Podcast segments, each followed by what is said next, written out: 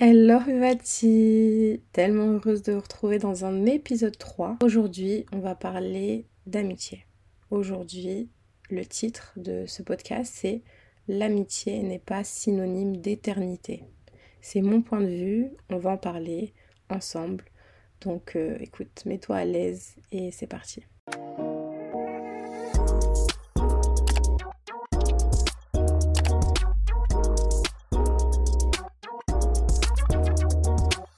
Est-ce que ta BFF du collège avec qui tu partageais ton goûter sera présente le jour de ton mariage? Est-ce que ta collègue de travail avec qui au départ euh, ça ne matchait pas du tout, mais pour qui aujourd'hui tu donnerais tout, sera là quand ça ne va pas? Est-ce que cette amie que tu viens de rencontrer, celle avec qui tu partages tellement de secrets, sera présente pour encore beaucoup d'années? Alors ouais, j'aborde un peu ce sujet de façon poétique. Enfin, j'essaye parce que bon, ça y est, j'ai fait deux trois rimes, je me sens poète. Mais euh, pour être franche avec vous, c'est vraiment un sujet, l'amitié, euh, qui me tient à cœur parce que euh, c'est quelque chose, je pense, qui touche beaucoup d'entre nous. On a toutes connu une très bonne amie qui nous a mis un couteau dans le dos, ou c'est peut-être même nous qu'avons mis ce couteau. Mais aujourd'hui, euh, est-ce qu'on a le droit d'avoir le seum contre elle? Est-ce que on a le droit d'être déçu d'elle? Est-ce que on doit lui pardonner? Est-ce qu'elle doit nous pardonner? En fait, c'est tellement de questions euh, qui, euh, depuis des années, tournent dans ma tête. Aujourd'hui, j'ai la réponse. Et aujourd'hui, je suis apaisée. Donc, je vais te donner mon avis sur le sujet. Et peut-être que toi aussi, ça va t'apaiser. Déjà, tout part d'une rencontre. En vérité, on oublie les idées reçues. C'est pas parce que t'as connu euh, ta copine il y a 10 ans qu'elle a plus de valeur amicalement qu'une fille que t'as connue il y a un an.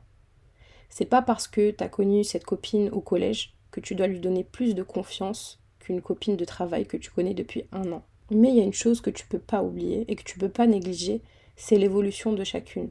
Quand on parle d'amitié, euh, d'amitié long terme, on pense souvent à la fameuse copine qu'on a connue euh, au collège, qui était vraiment, eh, c'était ma sœur. Mais quand je te dis ma sœur, c'était ma sœur.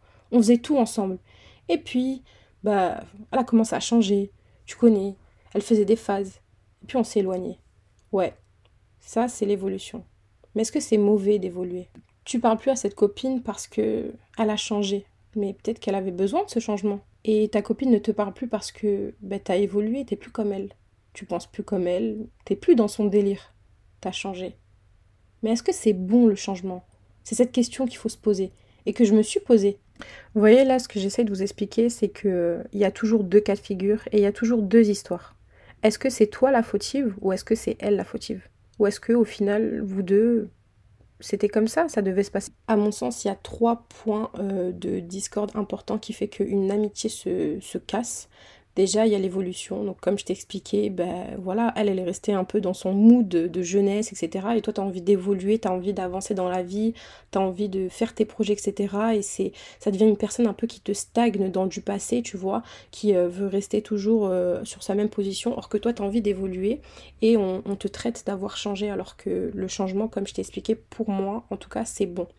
Deuxième euh, point aussi qui, qui peut tuer une amitié, c'est la distance ben voilà, tu t'es marié, euh, euh, elle non, euh, elle a des enfants, toi non, donc elle a une vie de famille, etc. Et vous n'êtes plus du tout sur voilà le, même avancement de vie. Euh, aussi la, distance sur le fait que par exemple elle, elle aurait pu déménager dans la ville d'à côté et puis du coup ça va doucement un peu casser votre amitié. Ça c'est une cassure qui va se faire sur du long terme. Vous allez de moins en moins euh, vous donner de nouvelles et puis un peu vous oublier jusqu'à devenir un peu euh, des copines qui se sont presque jamais connues alors que de base vous étiez vraiment deux copines voilà très très très très collées. Et bien sûr le troisième point c'est les embrouilles, les conflits. C'est ce qui est le plus ravageur, je pense, en amitié et que peu de gens euh, arrivent à passer au-dessus. Aujourd'hui, euh, j'aimerais te parler de ce point en priorité parce que euh, c'est ce qui va faire que peut-être tu auras du mal à passer à autre chose et que ça va un peu te stopper dans ta vie. Le but, c'est vraiment voilà, d'apprendre de, ses erreurs et je vais te parler de moi. Il était une fois deux copines qui étaient tellement proches qu'elles se prenaient pour des sœurs deux personnes qui n'avaient euh, aucun secret l'une pour l'autre et qui partageaient absolument tout. qui voyageaient ensemble et qui s'aimaient fort. Elles étaient si inséparables que quand on les croisait seules, on se posait la question de où est-ce qu'elle était la deuxième. Si inséparables qu'on arrivait même à les confondre. Un jour, la deuxième personne décide de créer une distance et de s'éloigner sans vraiment donner de raison. Donc euh, la première personne décide d'accepter cette situation malgré euh, le fait que bah, elle trouve ça bizarre. Mais quand une personne souhaite et te le dit concrètement qu'elle décide de s'éloigner de toi, sans forcément euh, bah, donner une raison valable, tu ne peux que la laisser s'en aller. Tu ne peux pas forcer les gens à t'aimer et être près de toi. C'est pas possible. En parallèle, la première personne entend des atrocités. Des atrocités que les gens disent sur elle qui lui rajoutent euh, de la peine avec euh, cette amitié qui vient de se terminer.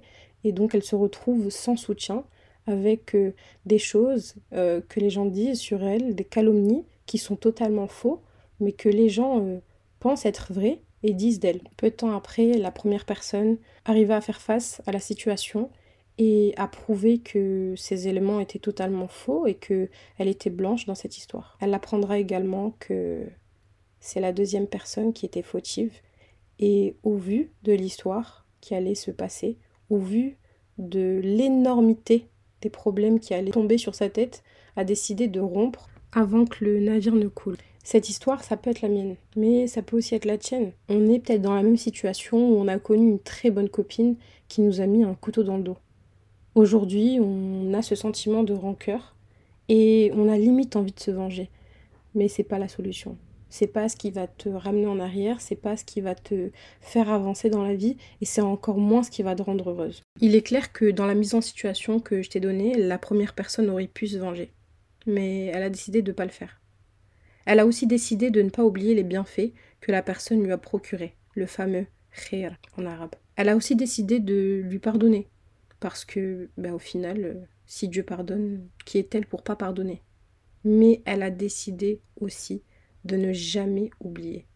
Oublier la peine qu'elle lui a procurée, oublier tous les problèmes qu'elle lui a ramenés, et de ne pas oublier son état, comment elle était et comment elle a laissé au moment où elle avait plus besoin d'elle. Et là, tu vas me dire, mais bon, ok, d'accord, je me venge pas. J'oublie pas ses bienfaits. Mais pourquoi? Pourquoi je dois faire tout ça? Pourquoi elle s'en sort bien et moi je me retrouve comme ça bah, Tout simplement pour l'apaisement de ton cœur. Faire la guerre à quelqu'un ne va pas apporter ton bonheur. Et ça, je l'ai compris très très vite. Si tu veux être dans un mood du passé, dans un mood euh, de rancœur, de rageuse, et stagner dans ta vie, toujours en pensant Putain, si je m'étais vengée, et puis elle mérite pas ça, et puis si, et puis ça, ça ne va jamais apporter ton bonheur. Ça ne va jamais te faire évoluer et grandir. Jamais. Permets-moi de te lire un petit texte concernant ce sujet que j'aime beaucoup. L'apaisement du cœur est un état auquel tout être humain aspire. C'est une sensation magnifique qui te fait oublier tout souci, quelle que soit l'ampleur. Empli de ce sentiment, notre regard perçoit tout le reste différemment. Et c'est soudainement que l'univers conspirait harmonieusement à être moins lourd, tellement plus léger. Si tu veux ce sentiment et cet état d'esprit, tu dois accepter que ta BFF, auparavant, devienne une inconnue. Venge-toi en étant heureuse et en accomplissant tes projets, en avançant dans la vie. C'est comme ça que tu dois te venger de quelqu'un qui t'a fait du mal, d'une amitié qui t'a peut-être détruite.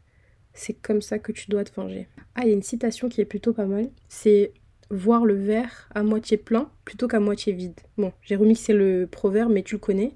Et ici, c'est euh, pareil pour l'amitié.